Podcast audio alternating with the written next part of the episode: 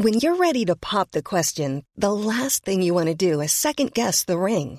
At Bluenile.com, you can design a one of a kind ring with the ease and convenience of shopping online. Choose your diamond and setting. When you find the one, you'll get it delivered right to your door. Go to Bluenile.com and use promo code LISTEN to get $50 off your purchase of $500 or more. That's code LISTEN at Bluenile.com for $50 off your purchase. Bluenile.com code LISTEN.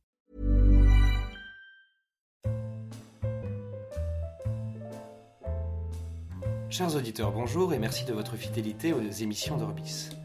La réflexion sur le droit naturel a presque aujourd'hui disparu du champ de la recherche universitaire et semble, à bien des égards, et pour des raisons légitimes, n'être plus l'apanage que des seules religions dont le catholicisme en tête. De fait, la révolution anthropologique, introduite par la modernité, a fini de trancher l'antique querelle entre une conception uniquement positive du droit et les partisans du droit naturel. Or, il convient de se réinterroger aujourd'hui sur cette notion dont les implications politiques et philosophiques ne sont pas moindres. Comme le rappelait en 2011 Benoît XVI dans son discours au Bundestag, réfléchir au droit naturel, c'est aussi penser au fondement de l'état de droit libéral, c'est-à-dire penser contre le totalitarisme. Je reçois aujourd'hui pour en parler le professeur Philippe Pichot-Bravard. Le professeur Philippe Pichot-Bravard est docteur en droit, maître de conférence à l'université de Brest, chargé de cours à l'université d'Angers et vient de publier un ouvrage sur le droit naturel aux éditions Ictus. Bonjour Philippe Pichot-Bravard et merci d'avoir accepté mon invitation à parler de ce sujet extrêmement important. Bonjour Paul Savouré, un grand merci de votre invitation. Alors pour commencer cette émission, j'aimerais que nous définissions, si cela est possible, le droit naturel.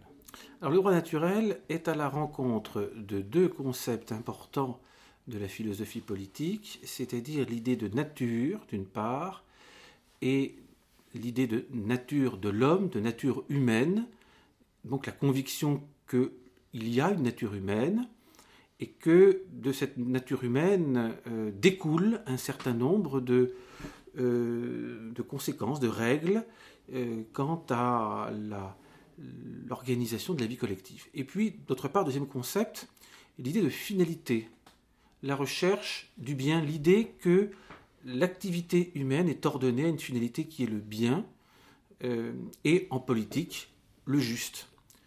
Et c'est la rencontre de ces deux notions, l'idée de nature et euh, cette recherche du juste, cette recherche de l'équité, qui euh, a conduit la philosophie socratique et le droit romain à mettre en valeur à mettre en lumière cette notion de droit naturel. Alors le droit naturel, il est, selon les auteurs, qualifié de différentes manières. Euh, Aristote évoque l'expression, l'évoque par l'expression de justice naturelle. Euh, Cicéron lui préfère l'expression de droit raison. Euh, Gaius parle du droit des gens. Ulpien de droit naturel c'est l'expression que conserve euh, le Corpus Juris Civilis en reprenant la définition donnée par Ulpien trois siècles plus tôt, euh, c'est-à-dire un droit commun à tous les êtres animés, euh, d'où l'union de l'homme et de la femme en vue de la procréation et de l'éducation des enfants. L'expression droit naturel, nous la retrouvons chez Saint Isidore de Séville, alors que Saint Thomas d'Aquin préfère quant à lui l'expression de loi naturelle, euh, inscrivant cette loi naturelle euh, dans, dans une présentation euh, tripartite, loi divine, loi naturelle, loi positive, un ordre hiérarchisé, chaque ordre respectant l'ordre supérieur, le droit naturel étant le fruit de ce qu'est l'homme et saint Thomas d'Aquin euh, se livre à toute une réflexion sur ce qu'est l'homme et il met en valeur les règles juridiques qui en découlent. Donc, notamment l'aspiration de l'homme au bien, l'aspiration de l'homme à connaître le vrai, l'aspiration de l'homme à se conserver lui-même, euh, et de là, il, déclare le caractère naturel de certains principes notamment l'union de l'homme et de la femme en vue de la procréation, l'idée de la propriété qui est un moyen pour assurer sa propre conservation, le respect de la parole donnée, le, respect de l'engagement euh, contractuel qui découle de cette aspiration au bien, le caractère euh, naturel de la vie sociale. Alors vous avez dit que le, droit naturel répond à une définition de l'homme, mais euh, encore faudrait-il savoir ce qu'est l'homme. Question, je le sais, assez épineuse et complexe à définir, mais est-ce qu'on pourrait trouver une définition qui soit la plus philosophique possible et la plus simple? Excellente question, c'est la question essentielle. Euh, je crois que l'on peut euh, définir l'homme comme un être sociable, qui est fait pour vivre en société. La société lui est naturelle. Il n'y a pas euh, un temps où l'homme était seul dans la nature. Ça n'existe pas. L'homme naît dans une société qui lui préexiste et qui est au minimum composée des parents qui lui ont donné la vie. Euh, l'homme est d'autre part un être raisonnable, un être intelligent qui est capable de discerner entre le bien, le mal, le vrai, le faux, le juste, l'injuste. Euh,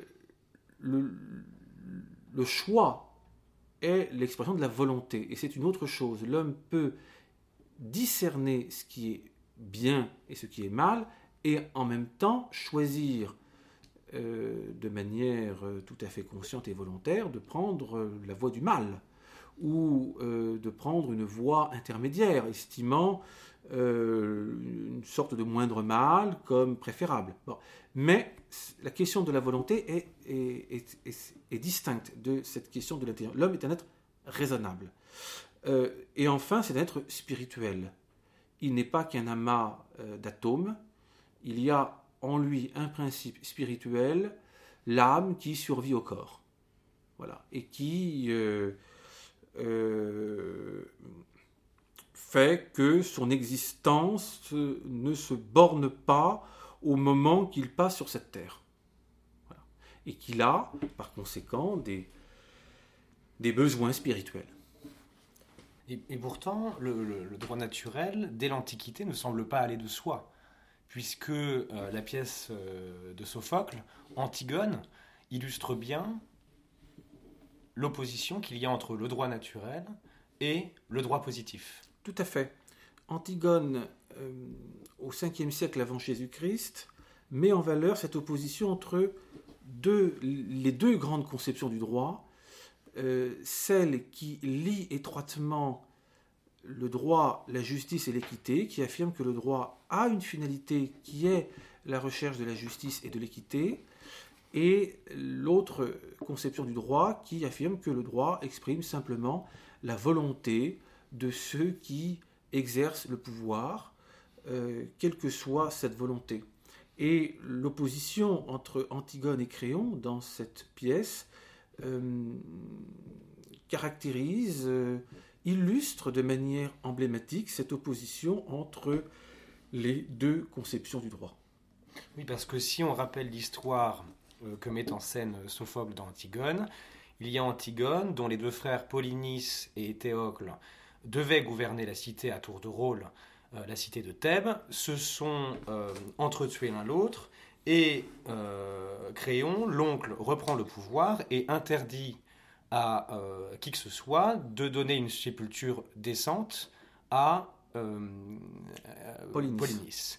Euh, Antigone outrepasse cette loi qu'elle estime injuste et encourt par là la mort. Mais elle répondra à son oncle qu'il a bafoué des droits qui ne sont ni d'hier ni d'aujourd'hui.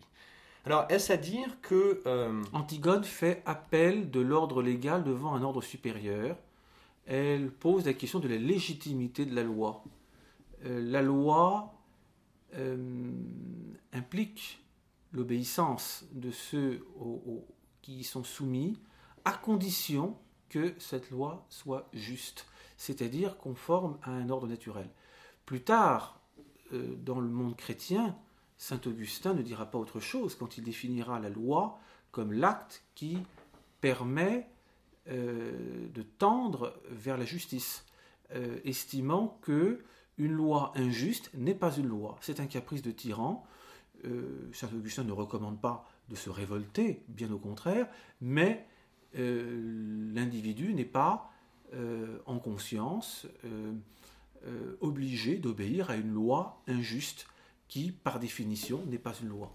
Donc c'est dire que les deux visions du droit ne sont pas irréconciliables, mais que le droit positif est subordonné au droit naturel. Le droit positif est subordonné au droit naturel, il est légitime dès lors qu'il respecte cet ordre naturel, et puis surtout, il euh, règle toutes les questions sur lesquelles le droit naturel est muet, car le droit naturel n'intervient pas dans tous les domaines de la vie sociale. Il ne fixe que quelques principes, ceux qui intéressent la nature humaine. Par exemple? Par exemple, tout ce qui touche euh, au caractère naturellement sociable de l'homme, euh, tout ce qui touche euh, euh, à la famille, tout ce qui touche à la propriété, à la liberté, dans le Corpus Iuris Civilis, l'empereur Justinien rappelle que si l'esclavage est régi par le droit des gens, l'esclavage est contraire au droit naturel, parce que le droit naturel établit le principe de la liberté de tout homme. De nature, l'homme est libre. Donc l'esclavage est contre nature. Mais, alors ce qui est intéressant dans vos propos, c'est que si le droit, ce droit-là était si naturel que ça, si évident, pourquoi est-ce qu'aujourd'hui on a l'impression de vivre dans une société de droit exclusivement positif? Pourquoi est-ce que c'est à cause de la modernité philosophique le droit positif qui l'a remporté? Comment expliquer le mouvement de, ce mouvement de pensée qui date en fait euh, du, euh, de la révolution nominaliste? Alors, et, en apportant cette dernière précision, vous répondez partiellement à la question. Euh, la, modernité philosophique, dont les origines remontent très haut euh, à l'époque du nominalisme, c'est-à-dire au début du XIVe siècle, a nié l'existence d'un ordre naturel et a développé, avec Guillaume de Cam, une conception euh, subjectiviste et positiviste du droit. Euh, le droit n'est plus centré sur la recherche de la justice, mais il est centré sur l'individu, le droit d'un individu sur une chose, le droit d'un individu de faire quelque chose. Ça, c'est la conception subjectiviste. Positiviste, euh, le droit n'est plus défini dans cette perspective comme l'acte qui, permet la recherche de l'équité, le règne de la justice, mais simplement comme le commandement de celui qui exerce le pouvoir. Et Guillaume de Cam, qui est un moine franciscain d'Oxford, explique que si l'on, obéit au commandement de Dieu, ce n'est pas parce qu'ils sont naturels et raisonnables, c'est parce que ces commandements de Dieu sont euh, des commandements euh, établis par Dieu.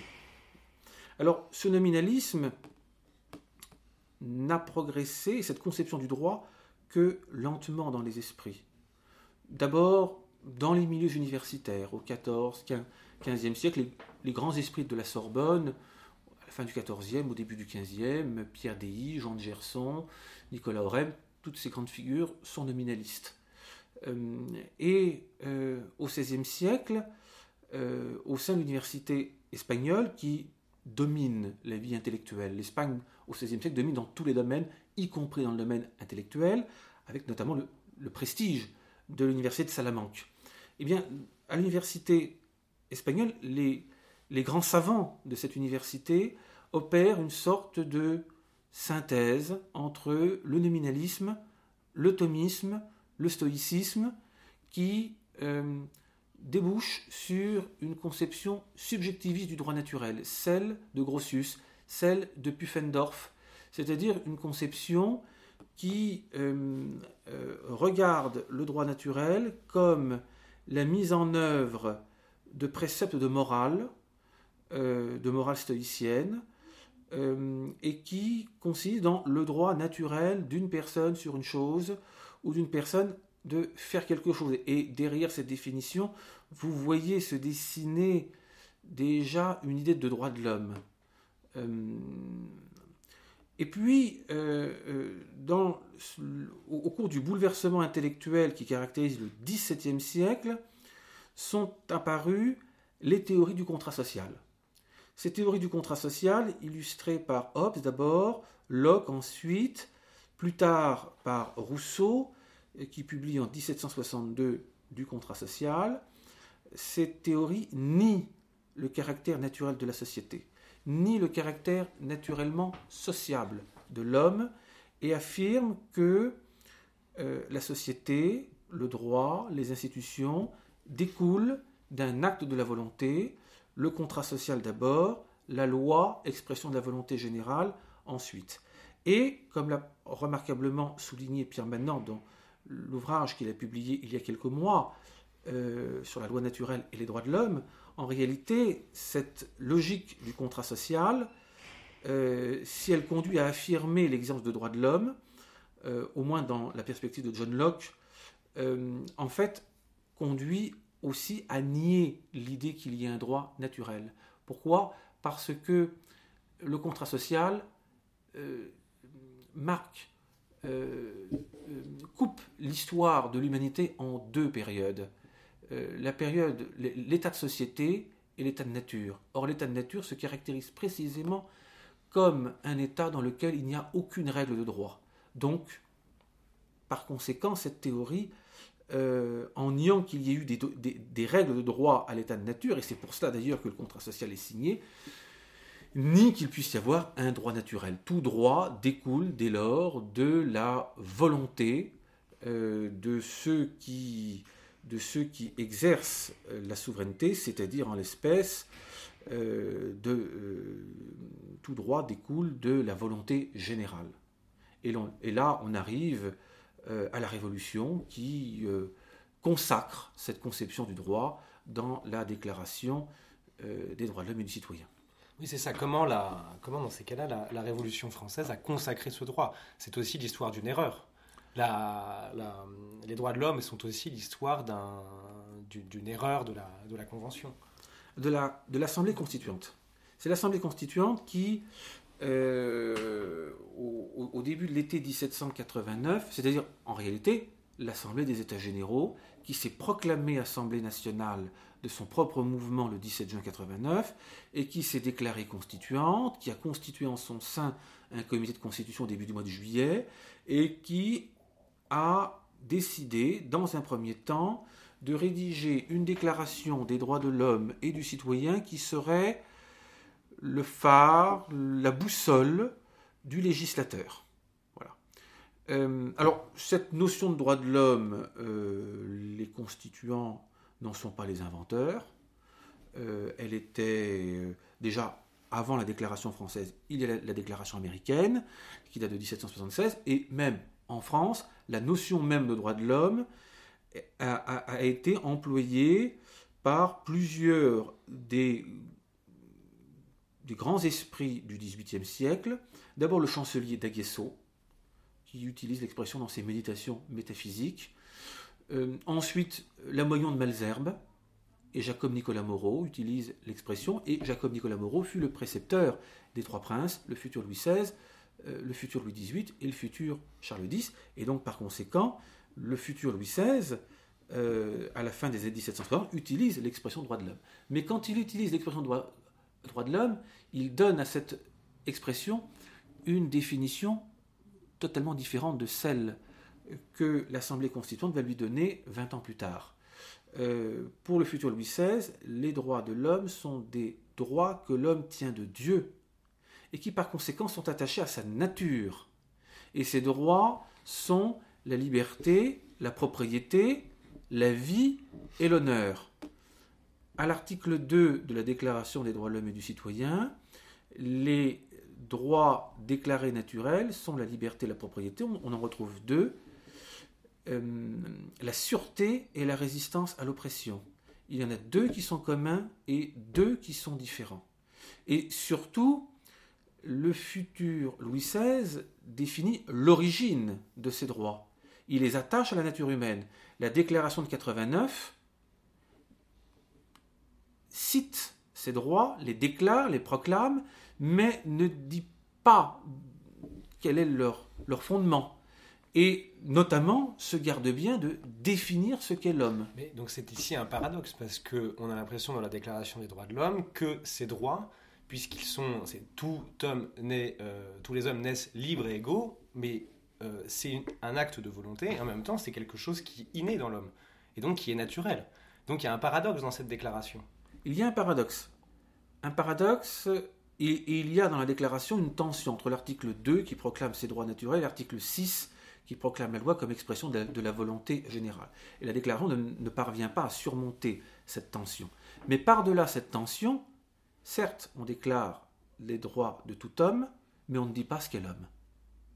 Ce, donc, ce que c'est, en revanche, les philosophes antiques ce que faisaient les philosophes antiques. Ce qui permet de réconcilier la pensée chrétienne, enfin la pensée chrétienne et la pensée euh, philosophique antique, euh, s'il y avait besoin de les réconcilier, euh, mais qui permet aussi de, de, penser le droit naturel hors du cadre religieux.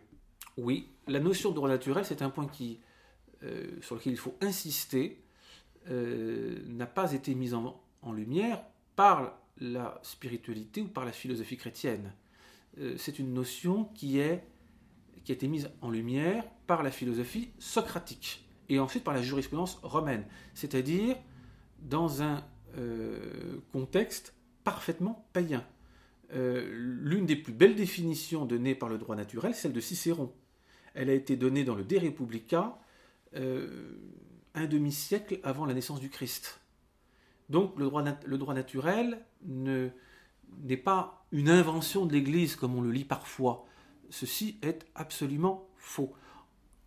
Il est évident que euh, lorsque l'Église a eu droit de cité dans l'Empire, lorsque l'Église a commencé à partir de 313 à exercer une influence sur les institutions euh, et sur le droit, cette notion de droit naturel est une notion euh, qui lui convenait parfaitement et qui pouvait euh, s'harmoniser euh, tout à fait avec sa vision du monde, avec, avec la révélation. à ceci près que la conception de l'homme que porte la religion chrétienne est une conception plus exigeante encore, et que l'influence du christianisme a conduit à nettoyer le droit naturel de quelques scories, notamment de cette euh, justification de l'esclavage que donnait Aristote, et qu'il donnait euh, en s'appuyant sur les réalités économiques de l'époque. Euh, huit siècles plus tard, ou sept siècles plus tard, Justinien, prince chrétien, définit le droit naturel en excluant l'esclavage du droit naturel et en expliquant que l'esclavage est une infraction au droit naturel. Et là, il y a, euh, dans cette affirmation de, la liberté naturelle de tout homme, une influence du christianisme. C'est l'un des apports du christianisme à la pensée politique. Et alors, euh, ce qui est intéressant, c'est que vous évoquiez la tension qu'il y a entre l'article 2 et l'article 6 des droits de l'homme. L'article 6 qui prononce la, la, vérité de la volonté générale. Mais est-ce que cette volonté euh, ne, ne, court pas le risque, ne fait pas courir le risque d'arriver dans un état de droit complètement relativiste, où euh, chaque individu, ou si plusieurs individus se groupent pour avoir une volonté collective, vont pouvoir légiférer euh, même si cette, la loi ou, ce qu'il demande n'est pas juste et bon tel que la définition de l'homme le permet. Euh, la définition de l'homme, justement, en 89, il n'y en a pas. Et c'est ce qui donne, c'est ce qui euh, euh, interdit de donner à ces droits naturels évoqués à l'article 2 la consistance nécessaire. Tout est abstrait, tout est, théorique, et l'on constatera que l'Assemblée va méconnaître ces droits qu'elle a déclarés naturels très rapidement. Alors l'article 6 définit la loi comme l'expression de la volonté générale. Cet article, il est tout à fait essentiel. À partir du moment où la loi est définie comme l'expression d'une volonté, la loi n'est plus définie par rapport à sa finalité, comme c'était le cas jusque-là, l'acte qui permet le règne de la justice, l'acte de la raison pris en vue du bien commun, définition donnée par saint Thomas d'Aquin, la loi est définie en fonction de son origine, Ce qui a plusieurs effets. D'abord, jusque-là, la loi n'était que l'un des instruments de la recherche de la justice, parmi d'autres, avec la jurisprudence, avec la doctrine, avec la coutume. Désormais, la loi est la source de droit prépondérante, à l'exclusion de toutes les autres, parce qu'elle seule exprime la volonté générale. D'où d'ailleurs euh, euh, le, changement intervenu dans la mission du juge. Le juge ne doit plus juger en équité et chercher la solution la plus équitable en mobilisant toutes les connaissances dont il dispose. Le juge doit appliquer mécaniquement la loi au cas d'espèce.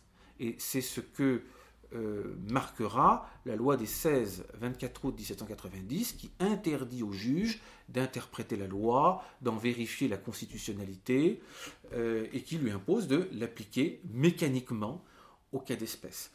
Euh, d'autre part, le législateur est affranchi de toute règle qui pourrait encadrer l'expression de sa volonté. Euh, il n'y a rien au-dessus de la loi expression de la volonté générale. Et donc le législateur dispose à partir euh, d'août 89 d'un pouvoir euh, beaucoup plus absolu que le pouvoir dont disposait le roi monarque absolu.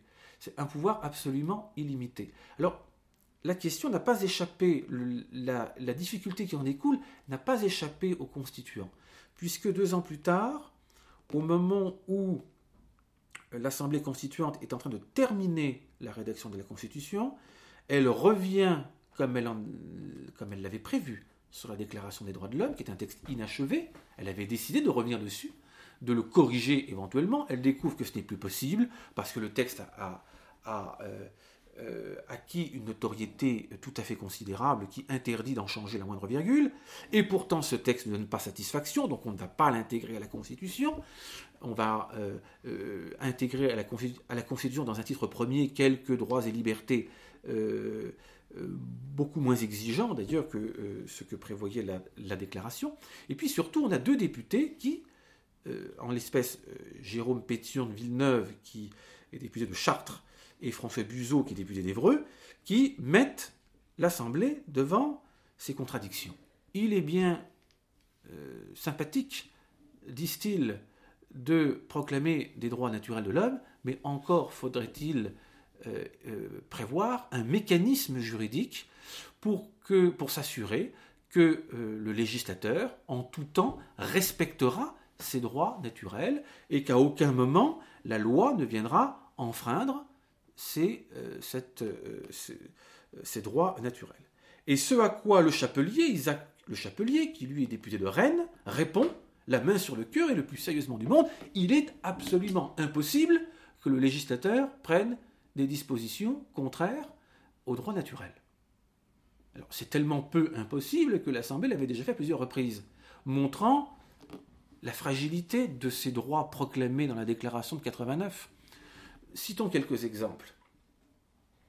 À l'article 1er, la Déclaration des droits de l'homme du citoyen déclare que les hommes naissent et demeurent libres et égaux en droit. Bien. Or, lorsque l'Assemblée a organisé le droit de suffrage, elle a réparti la population masculine en catégories censitaires. En dessous de 3 francs d'impôt, vous êtes citoyen passif, vous n'avez pas le droit de vote. Euh, ça exclut tout de même du vote 40% des hommes à peu de choses près. Entre 3 et 10 francs d'impôt, vous êtes citoyen actif, vous pouvez voter, mais vous n'êtes pas éligible. Ce qui couvre à peu près 35% des hommes.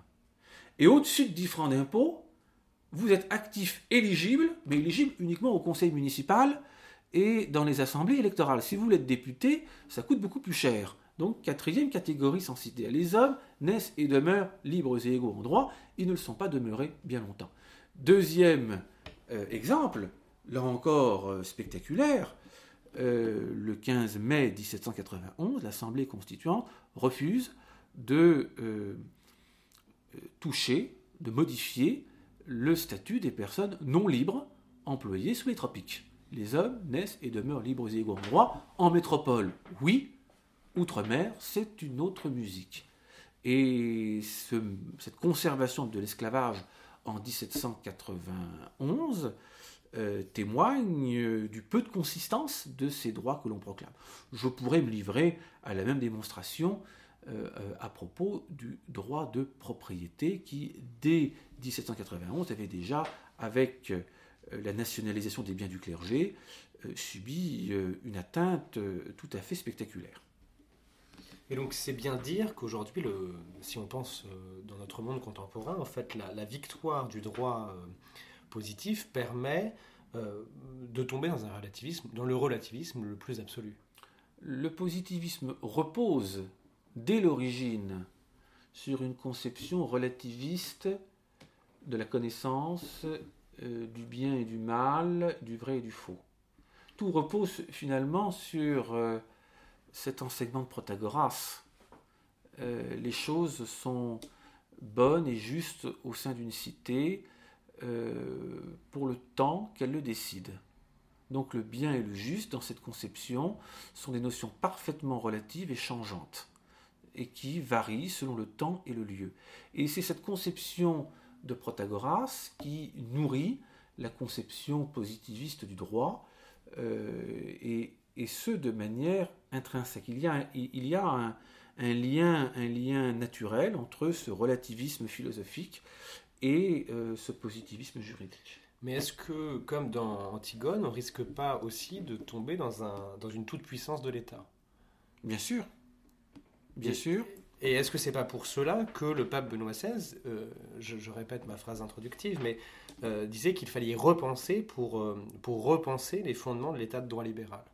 Et donc penser, selon moi, je l'entends comme ça, contre le totalitarisme. Exactement. Le, discours que Benoît XVI a prononcé au Bundestag en septembre 2011 est un discours dans lequel il reprend toute la tradition du droit naturel, en euh, insistant d'ailleurs sur l'influence du stoïcisme, beaucoup plus que de l'aristotélisme d'ailleurs, et euh, il, pour euh, convaincre les députés allemands de l'importance de se réapproprier cette tradition du droit naturel et d'en réaffirmer l'autorité euh, au sein de l'État, euh, Benoît XVI fait explicitement référence aux expériences totalitaires qu'a connues l'Allemagne au cours du XXe siècle, aussi bien le communisme que le national-socialisme. Et, en bon augustinien qu'il est, il reprend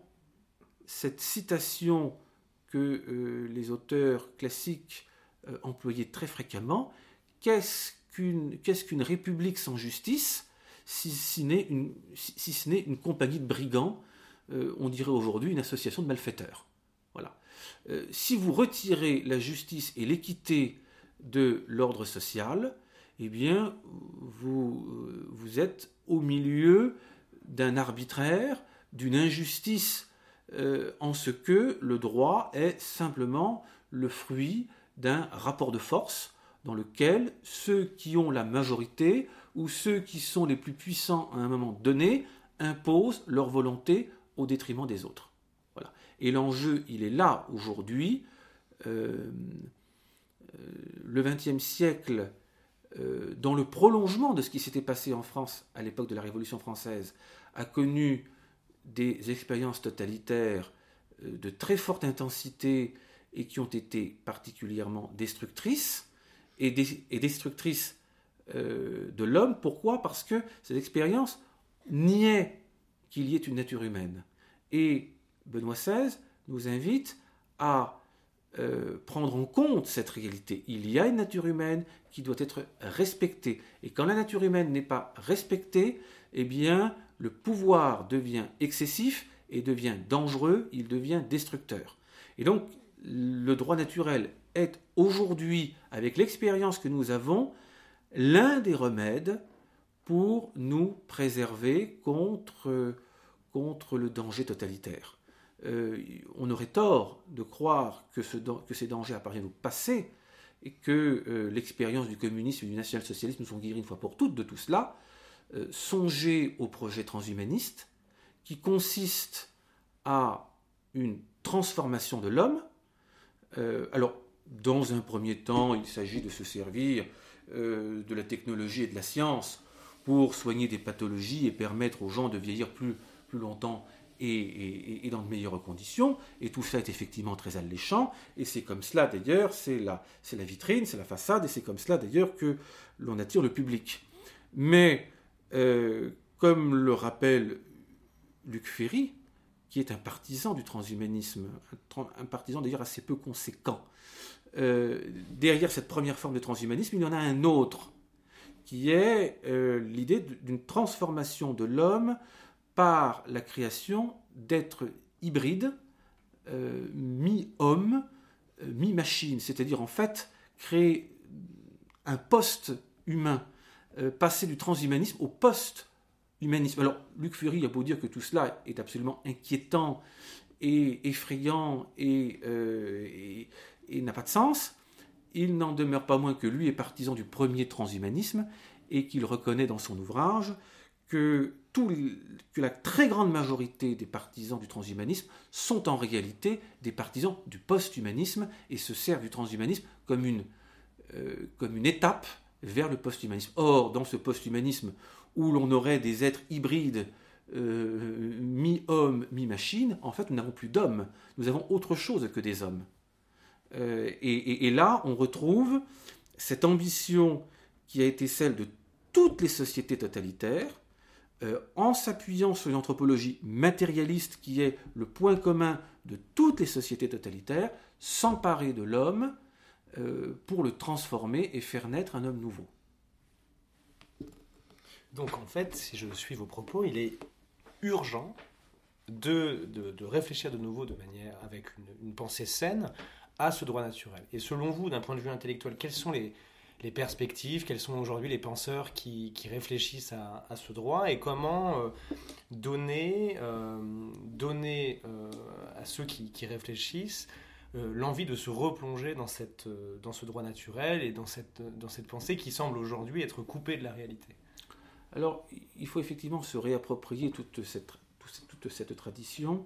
Il y a quelques décennies, le professeur Michel Villet avait consacré à cette question du droit naturel nombre de ses travaux, euh, publié des ouvrages savants euh, dont il faut recommander la lecture, même si ces ouvrages exigent une formation euh, juridique préalable, parce qu'ils sont, ils sont complexes et des lecteurs qui n'auraient pas cette formation juridique auraient peut-être du mal à progresser dans la lecture euh, des, études du, professeur Villet. Et c'est pourquoi je me suis risqué à, composer ce, petit ouvrage sur le droit naturel, Fonder l'ordre juste, histoire, actualité, enjeu, qui vise à rendre cette notion accessible à ceux qui n'ont pas fait d'études de droit. Euh, à l'étudiant qui rentre en première année de droit, qui n'a encore aucune notion, euh, au, au, père et à la mère de famille, euh, qui ont, besoin de savoir de, quoi il est question lorsque nous parlons du droit naturel. Je présente cela dans une perspective historique, en partant d'Aristote pour aller jusqu'à Benoît XVI, qui est le dernier grand penseur contemporain qui s'y soit intéressé. Voilà. C'est le plus grand esprit de notre temps, euh, et il faut bien sûr euh, relire ces textes. D'abord ce discours prononcé au Bundestag, mais également les, autres interventions euh, dans lesquelles il a, il a, abordé, euh, il a abordé ce thème. Merci Philippe. Euh, il me reste à vous remercier et à rappeler à nos auditeurs le titre de votre livre, mais vous venez de le faire, Le droit naturel, fonder l'ordre juste, histoire, actualité, enjeu, aux éditions Ictus. Merci Philippe. Merci Paul.